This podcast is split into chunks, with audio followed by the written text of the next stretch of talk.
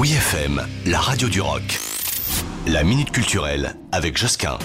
Vous ne le savez peut-être pas, mais en ce moment encore, des nanas tout en couleur dansent entre les quatre murs de l'Opéra Galerie.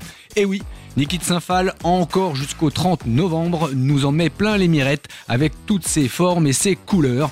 L'exposition se nomme Paradis retrouvé. C'est une manière de rendre hommage à Niki de Saint-Phal, artiste d'avant-garde à qui l'on doit les fameuses séries de tirs à la carabine, ainsi que les joyeuses Nana, ça vient de là. Figure emblématique du nouveau réalisme, elle a su créer un univers personnel, onirique et féerique qui est en ce moment même proposé au musée des abattoirs de Toulouse.